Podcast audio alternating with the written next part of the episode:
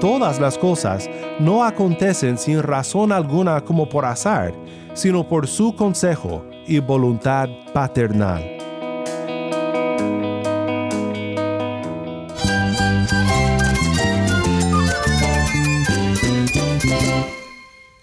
Cristo es mi todo. Cristo es el Rey del universo, es quien guía nuestras vidas. Él es grande y amoroso. Él es real. Solamente Jesucristo es nuestro Señor y Salvador. Es mi guía quien me fortalece. En Cristo Jesús hay esperanza, hay paz. Y nuestro Dios es un Dios de rescate. Estás escuchando a El Faro de Redención, Cristo desde toda la Biblia para toda Cuba y para todo el mundo.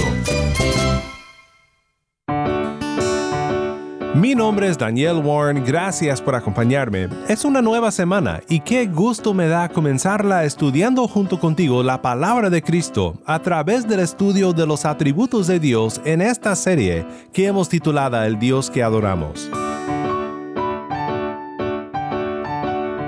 Creo que hemos visto con mucha claridad no solo al Padre, sino también a su Hijo Jesús, la imagen del Dios invisible. Hoy hablaremos de un tema muy interesante de la palabra de Dios, un atributo que nosotros solo compartimos con Dios de una manera muy ligera, y este atributo es la soberanía. Compartimos con Dios este atributo en el sentido de que nosotros tenemos una voluntad y hacemos planes y tenemos el poder de controlar algunas cosas. Pero esto no se compara a la soberanía infinita del Dios que adoramos. El atributo de la soberanía de Dios ha sido la raíz de mucha polémica en la historia de la Iglesia, pero lo que te quiero mostrar especialmente hoy es cómo la soberanía de Dios nos anima, nos da fuerza y nos asombra con el gran cuidado que Dios tiene para su pueblo. No podemos desenredar cada nudo teológico y no podremos resolver cada dilema, pero quiero que veamos este tema a través de la oración porque muchas veces la oración nos da claridad sobre nuestras creencias, una claridad que todos los argumentos en el mundo no nos pueden dar.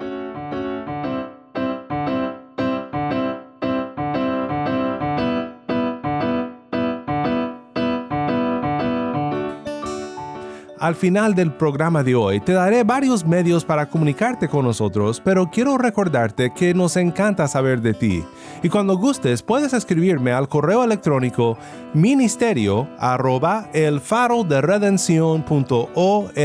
Nuevamente nuestro correo electrónico es ministerio arroba el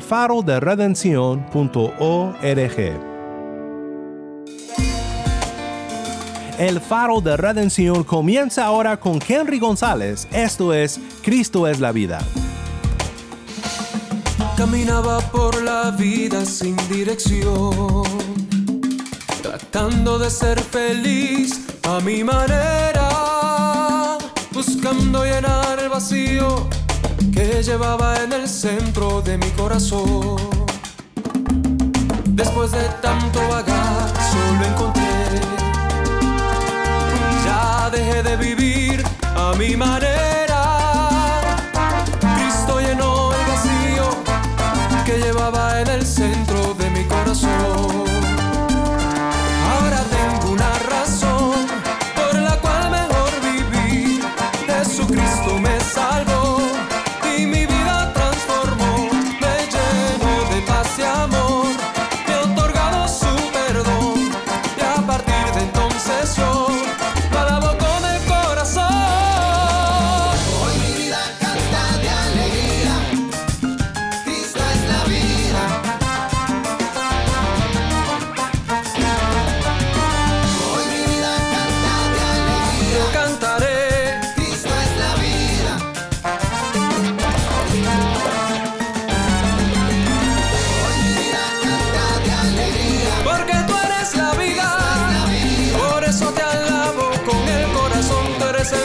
motivo de mi canción.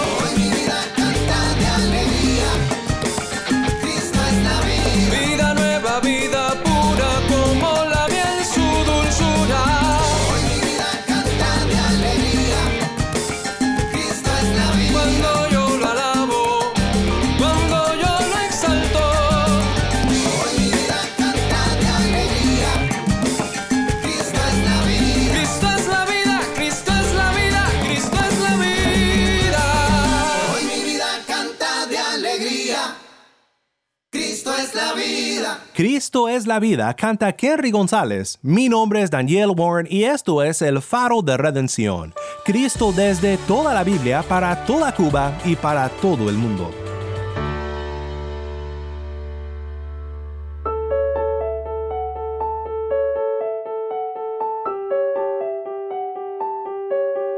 En esta segunda semana de nuestra serie El Dios que adoramos, empezamos con un atributo de Dios sobre el cual muchos, pero muchos libros se han escrito. No tengo grandes ilusiones de cubrir este tema de una manera comprensiva hoy, pero quiero pensar contigo por unos momentos en este atributo tan tremendo de nuestro Dios. Pero primero quiero que escuchemos el testimonio de Jorge quien platica con nuestro productor para contenido cubano Yamil Domínguez sobre cómo Dios lo rescató. Es una historia tremenda y bien dice Jorge que nos hablará del corazón. Después de escucharlo, reflexionaremos juntos un poco más sobre la soberanía de Dios. Yamil, Jorge, gracias por acompañarnos aquí en el Faro de Redención. Gracias Daniel, gracias al Faro de Redención. Eh, estamos esta tarde con mi hermano Jorgito y él quiere compartir con nosotros su experiencia y su testimonio en Cristo. A ver, quisiera, a Dios le pido que ponga sus palabras en mí y que sea Él el que transmita, porque no hay mejor testigo, no puedo poner a Dios como testigo, pero no hay mejor testigo que Dios en nuestras vidas para saber cómo han sido nuestras vidas, cómo ha sido nuestro andar en nuestras vidas con Él y sin Él aún estando Él. No sé si me explico. Entonces, como te decía, yo nací aquí, un barrio difícil, Jesús María. Y venía a esta iglesia de niño. Esta iglesia estaba aquí en mi cuadra, ahí en Factoría. Y de niñito pues, iba a la iglesia, en las escuelitas de verano. Y recuerdo que, que hacían así vagamente, porque son muchos años, ¿no? Pero recuerdo que eh, como dos o tres veces actué en... Eran como unos sketches que hacían los fines de año, el tiempo de Navidad. Y uno de ellos no se me olvida más nunca, hasta mi mamá, mi mamá tiene fotos y todo por ahí, que yo hice eso del soldado del rey Salomón. Chiquitico, tú te imaginas, con espadas de cartón. Me gustaba mucho. A ver, la personita en mi vida que, eh, no sé si te voy a decir las palabras más adecuadas, a lo mejor no te hablo muy intelectualmente, pero te voy a hablar con el corazón. La personita en mi, vida que puso ese semillito, sabes que Dios actúa a través de personitas para llevarte a Él, para, para llamarte, ¿no? Para mí fue mi abuelita, la mamá de mi mamá. Mi abuela era anciano protestante de la iglesia presbiteriana en Santi Espíritu. Y ella, desde niño, ella se sentaba conmigo y me leía la Biblia, me hablaba de la Biblia. Esas éramos tres hermanos, yo y Sembra. Una fallecida que Dios la tenga en el cielo. Y entonces ella, no sé, le decía a mi mamá, ¿por qué este niño va a ser pastor? ¿Por qué yo quiero que sea pastor? Cosas de viejuco. Y entonces ella me, me hablaba de él, leyéndome la Biblia. Yo de niño me encantaba mucho las lecturas que ella me hablaba de las batallas, me leía, y eso a mí me manera para mí como el DVD o el VH de hoy en día. Entonces crecí con eso. Mi abuelita venía para La Habana, cuando mi mamá la traía para La Habana en las vacaciones, visitaba mucho esta iglesia, y ahí con ella empecé a, a también a ser visitador en la medida en que fui creciendo. Ya cuando fui cogiendo cierta edad madura, ¿no? Adolescente. 10, 11 años me alejé porque ya mi abuelita falleció también. Mi mamá, mi papá, la familia eh, se movían en otro, no sé, los avatares de la vida. Mi papá era un trabajador, un obrero, el viejo no seguía más bien la familia de mi papá eran católicos. Mi mamá sí, era de la misma, de los mismos caminos de mi abuela, pero bueno, las cosas de la vida nos alejamos. Y entonces ya fui creciendo en este barrio difícil, que es lo que yo digo. Yo siempre he pensado que Dios siempre estaba a mi lado, porque para haber vivido 49 años en este barrio, no haber tenido nunca un problema, es como yo le digo a los 60, nunca me he fajado, nunca he tenido problemas, yo nunca he estado en una bronca, yo no sé lo que es eso. Y me dicen, pero haber nacido y criado ahí en el barrio se muere, no, eso es una hazaña eso es una bendición de Dios. Para mí es que yo siempre he estado en mi vida y me he visto en problemas porque mis amistades que han sido mis coterráneos aquí y yo tengo amistades que han muerto han fallecido en la calle por problemas, otros muchos están presos. Esos son los que crecieron conmigo, eh, ahí donde yo nací. No puedo negar eso, ¿no? Pero ahí pienso que ahí se ve el, amor de Dios, la gracia de Dios, de haber crecido en, un ambiente tan tormentoso. Gracias a Él que me mantuvo a salvo todo el tiempo. Ah, sí, crecí, crecí. Eh, ya me hice un hombre, vino la etapa de trabajo, me, hice marinero, tuve como 16 en la Marina Mercante, mi abuelita al fallecer me dejó una Biblia, que la Biblia dice Dios habla. Hoy es una Biblia que tiene una, una portada eh, dorada, como que emana unos rayos. Y esa Biblia me dijo, esto es para ti. esta va a ser tu vida, inclusive ella me lo dijo, este es el camino, la espada del peregrino, ahora no recuerdo, y, y esto, esta Biblia va a estar siempre contigo, esta es la palabra de Dios, esténla para ti, no te apartes nunca de ella. Y hoy por hoy esa Biblia ha ido conmigo a, a todas partes, inclusive hasta navegó. Te decía lo de la marina, porque la marina fue donde yo volví de nuevo a darme cuenta, o, o, o sea, Dios hizo, empezó a abrir mis ojos de nuevo. Ya después de haber ya sido un hombre, o sea, haber crecido, ser un hombre maduro, empezó a abrir mis ojos de nuevo en la marina. Fue cuando empecé a ver la presencia de Dios en mi vida. Porque la vida, esos 16 años en la marina mercante fueron dificilísimos. La vida en el mar es difícil. Entonces me las vi poco oscuras varias veces. Sí, los barcos están preparados para navegar, el sistema satelital, tienen desarrollo, pero al final el mar es impredecible. Estás, como decimos nosotros, a pairo.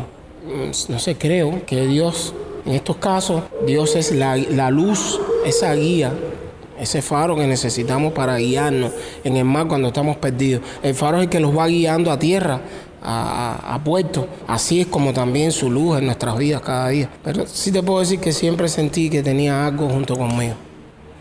Que siempre eh, eh, tenía, guardaba mi relación con, con Diosito. Como le digo yo cariñosamente y con respeto, papá. Y así, y pasé la etapa de la marina, pues entonces vinieron momentos de no haber trabajo, pero después entonces eh, oraciones, yo, mi esposa, mi niño chiquito se enfermaba, hospitales, no conocíamos, sabíamos, sabía que había que orar porque mi abuelita oraba mucho y yo aprendí que había que orar mucho. Orábamos yo y mi esposa y salíamos adelante y venían tormentas en nuestras vidas y después venían calmas en nuestras vidas que, que hoy entiendo que Dios siempre estaba ahí. Porque digo que si Dios no hubiera estado ahí, hubiera, hubieran habido tantas ocasiones mías que me hubiera desaparecido, me hubiera perdido. Me hubiera perdido. Aunque su propósito y su plan divino es que tú estés ahí porque Él quiere cumplir contigo un, objetivo. Te pierdes, te pierdes cuando ya te vas muy lejos de su mano. Me parece que hay momentos en que yo me pude haber perdido gracias a que Él ha estado siempre en mi vida. Gracias a papá. Yo sé que no, quizás no hago esas grandes cosas, pero yo sí tengo una cosita que siempre tengo presente ahí en mi corazón y en mi mente, que es que si Dios no habita en tu corazón y tu corazón, tú realmente tú no se lo entregas a Él. ¿Qué hago con el resto? Puedo hacer muchas cosas, pero si no lo estoy sintiendo ahí, el motor impulsor, quizás esté haciendo las cosas, pero con un poquito de vacío. Gracias a Dios tenemos ese, ese, el Espíritu Santo, que es el que nos mueve a hacer estas cosas. Y, y de cierta forma vemos que aunque son pequeñas las cosas que hacemos, para Dios son grandes. Y ante los ojos de Dios es perfume, perfuma sus pies. Eh, y gracias a Dios eh, por tu testimonio, Jorgito. Gracias por compartir con nosotros, con el Faro de Redención, tu vida y también tu experiencia en el Evangelio. Gracias, mi hermano. Gracias Dios a te ti bendiga. también por haberme dado esa oportunidad por primera vez en mi vida, es como si estuviera hablando frente a las cámaras.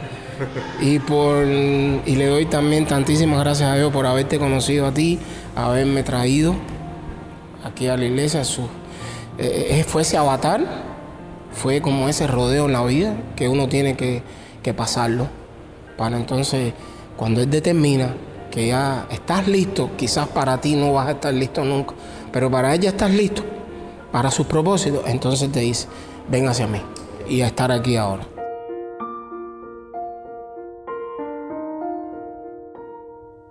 Gracias Yamiel y gracias Jorge por compartir tu historia de fe con nosotros. Aquellas palabras finales de Jorge son claves para nuestro tema de hoy. Por si no oíste, él dijo, cuando él determina que estás listo, quizás para ti no vas a estar listo nunca, pero para él ya estás listo para su propósito, entonces te dice, ven a mí. Es lo que vimos en la historia de Jorge, ¿no es así? Un marinero mercante que creció en la iglesia, que pasó muchas pruebas en la vida y en la alta mar, pero al final de todo aquí está, en la casa de Dios, en la familia de Dios, dando testimonio de su poder para rescatar a los que ni siquiera le buscan. Dios es el que dice ven y cuando Él dice ven, siempre venimos a Él. No podemos resistirnos a su gracia redentora. Aunque hay muchísimas categorías y términos teológicos que podríamos mencionar, quiero pensar contigo sobre la soberanía de Dios, usando como guía las oraciones que encontramos en la palabra de Dios. Hay un dicho antiguo en la historia de la iglesia, una frase en latín que dice lex orandi, lex credendi. Esto es la ley de orar, es la ley de creer. Lo que comunica esta frase es que con toda la teología que podemos estudiar y establecer y decir que creemos, el corazón de nuestras creencias muchas veces se revela en cómo adoramos, en cómo oramos. Así que puede haber un sinfín de teorías y perspectivas respecto a la soberanía de Dios y debates sobre su relación con el libre albedrío y doctrinas realmente horribles como la que se conoce como el teísmo abierto o la apertura teológica, que dice que Dios no sabe todo lo que pasará en el futuro. Pueden haber muchos debates, pero la oración del pueblo de Dios ofrece muchas veces una claridad donde los teólogos y los filósofos se pierden creo que vemos tres categorías en las oraciones del pueblo de Dios que confirman que creemos en un Dios soberano. Primero, vemos una confianza en su plan. Dios tiene un plan, tiene un propósito, una voluntad secreta que nadie conoce sino Él. Hay cosas que Dios nos ha revelado que quiere que hagamos. Estos son sus preceptos. Pero sus decretos son cosas que solo Él conoce. Y esto significa que nosotros tenemos que confiarle.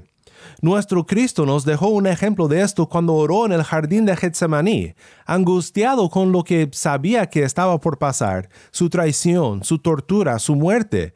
Cristo clamó, Padre, si es tu voluntad, aparta de mí esta copa pero no se haga mi voluntad, sino la tuya. Sabemos que era la voluntad soberana de Dios la que entregó a su Hijo para morir, porque en la primera predicación cristiana después del día de Pentecostés, Pedro proclamó, hombres de Israel, escuchen estas palabras. Jesús el Nazareno, varón confirmado por Dios entre ustedes con milagros, prodigios y señales que Dios hizo en medio de ustedes a través de él, tal como ustedes mismos saben. Este fue entregado por el plan predeterminado y el previo conocimiento de Dios, y ustedes lo clavaron en una cruz por manos de impíos y lo mataron. Pero Dios lo resucitó, poniendo fin a la agonía de la muerte, puesto que no era posible que Él quedara bajo el dominio de ella. La iglesia primitiva demostró en medio de su angustia y su persecución que confiaba en el plan soberano de Dios como Cristo también confiaba. En Hechos 4:24 al 30 vemos a la iglesia orar de la siguiente manera. Oh Señor, tú eres el que hiciste el cielo y la tierra, el mar y todo lo que en ellos hay, el que por el Espíritu Santo, por boca de nuestro Padre David, tu siervo, dijiste, ¿por qué se enfurecieron los gentiles y los pueblos tramaron cosas vanas? Se presentaron los reyes de la tierra y los gobernantes se juntaron a una contra el Señor y contra su Cristo. Porque en verdad, en esta ciudad se unieron tanto Herodes como Poncio Pilato, junto con los gentiles y los pueblos de Israel, contra tu santo siervo Jesús, a quien tú ungiste, para hacer cuanto tu mano y tu propósito habían predestinado que sucediera. Ahora, Señor, considera sus amenazas y permite que tus siervos hablen tu palabra con toda confianza mientras extiendes tu mano para que se hagan curaciones, señales y prodigios mediante el nombre de tu santo siervo Jesús. Ellos sabían que el creador del universo era también el que gobernaba todas las cosas por su plan, por su providencia fiel, y sabían que solo Él tiene el poder de sostener a su pueblo durante los tiempos de dificultad, y que su mano tiene poder. Y las oraciones de Pablo nos ofrecen grandes vistas de nuestro Dios soberano. Me encanta la oración breve que Pablo ora por los tesalonicenses en su primera carta, capítulo 5. Dicen los versículos 23 al 24 y que el mismo Dios de paz los santifique por completo, y que todo su ser, espíritu, alma y cuerpo, sea preservado irreprensible para la venida de nuestro Señor Jesucristo. Fiel es aquel que los llama, el cual también lo hará. Pablo tenía plena confianza en la soberanía de Dios. Confió que Dios podía santificar a su pueblo y que Él podía preservar a su pueblo en la pureza y la fidelidad hasta que nuestro Redentor Jesús venga por su pueblo, el cual también lo hará. Estas son palabras de fe. Fe en un Dios que no solamente dice que hará todo esto, sino que lo hará porque sus planes y sus propósitos siempre se llevan a cabo. Déjame preguntarte a ti, aunque podríamos ver más y más ejemplos de la oración en la palabra de Dios, cuando tú oras, ¿oras como si Dios pudiera obrar? ¿O acaso oras algo como, Señor, si acaso me pudieras ayudar, si no está fuera de tu alcance hacerlo, pido que sanes o salves a tal persona? No, no debemos de orar así, hermanos, y creo que nadie ora así. Oremos con una confianza en el Dios que puede salvar, en el soberano Dios que gobierna todo y que ama a su pueblo. Y este Dios soberano, para todo aquel que se arrepiente y pone su fe en Dios el Hijo, nuestro Redentor Jesús, Dios el Padre, es ahora nuestro Padre. Me encanta cómo una serie de preguntas y respuestas escritas por Guy Debris en el Catecismo Heidelberg describe la soberanía de Dios y su providencia en nuestras vidas. Pregunta, ¿qué es la providencia de Dios? Respuesta, es el poder de Dios omnipotente y presente en todo lugar, por el cual sustenta y gobierna al cielo, la tierra y todas las criaturas de tal manera que todo lo que la tierra produce, la lluvia y la sequía, la fertilidad y la esterilidad, la comida y la bebida, la salud y la enfermedad, riquezas y pobrezas y finalmente todas las cosas no acontecen sin razón alguna como por azar, sino por su consejo y voluntad paternal. Esta última palabra me encanta, su voluntad paternal, la voluntad de un Padre amoroso, que soberano sobre todo, cuida a su pueblo en Cristo Jesús.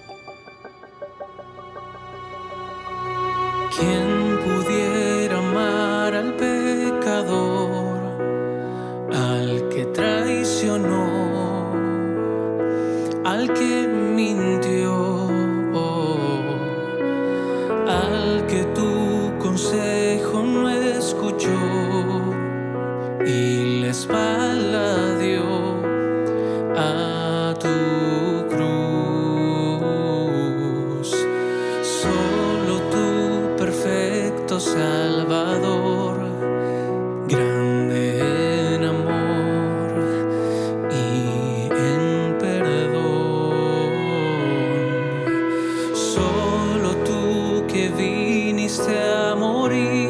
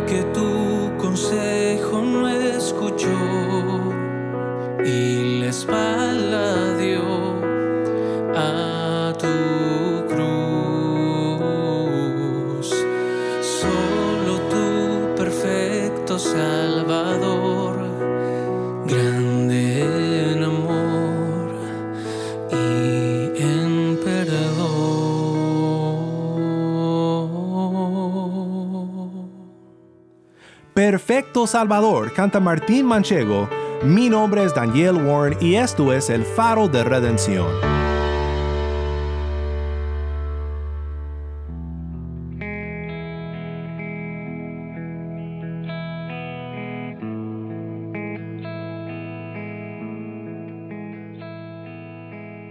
Fue un gran placer saber de Jorge y cómo Dios ha gobernado su vida para cuidarlo y para traerlo a Él. Gracias nuevamente Jorge por acompañarnos aquí en el programa. El hecho de que servimos a un Dios soberano es de gran consuelo para el corazón, porque nuestro Dios nos ama. Tenemos un Padre Celestial que nos cuida, que provee lo que necesitamos y cuyos planes para nosotros son perfectos.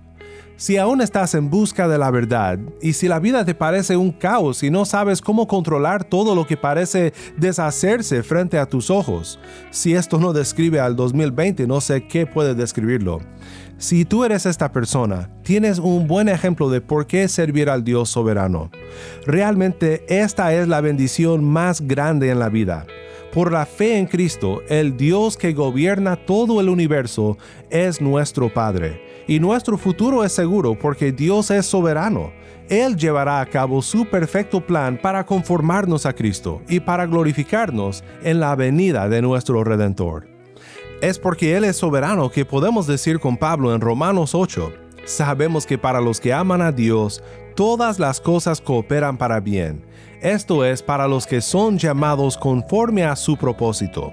Porque a los que de antemano conoció, también los predestinó a ser hechos conforme a la imagen de su Hijo, para que Él sea el primogénito entre muchos hermanos. A los que predestinó, a esos también llamó.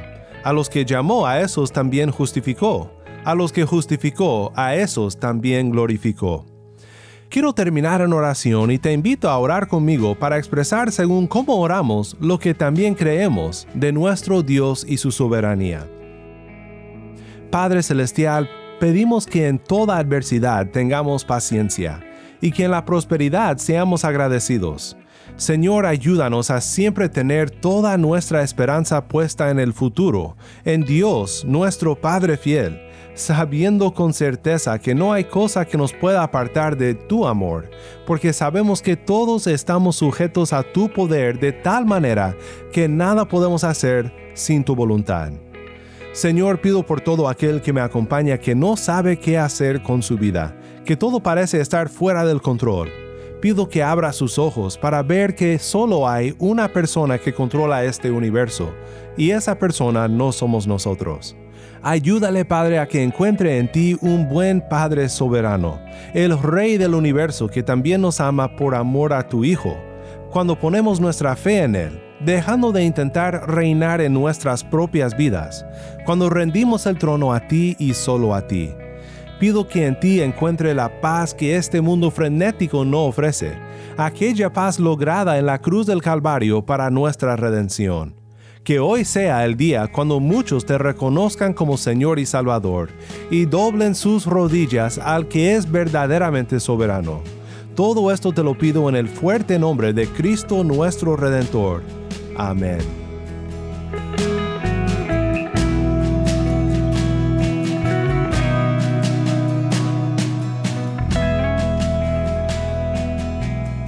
Te recuerdo que apreciamos tus comentarios y tus correos. Puedes seguirnos en las redes sociales, solo busca el faro de redención. Y puedes escribirnos al correo electrónico ministerio arroba el Nuevamente nuestro correo electrónico es ministerio arroba el faro de También estamos en WhatsApp nuestro número es 1786-373-4880. Nuevamente nuestro número de WhatsApp 1786-373-4880. Envíanos un mensaje de voz, nos encantaría saber de ti. Gracias una vez más por tu fiel sintonía. Mi nombre es Daniel Warren. Te invito a que me acompañes mañana en esta serie El Dios que adoramos. La luz de Cristo desde toda la Biblia para toda Cuba y para todo el mundo, aquí en el faro de redención.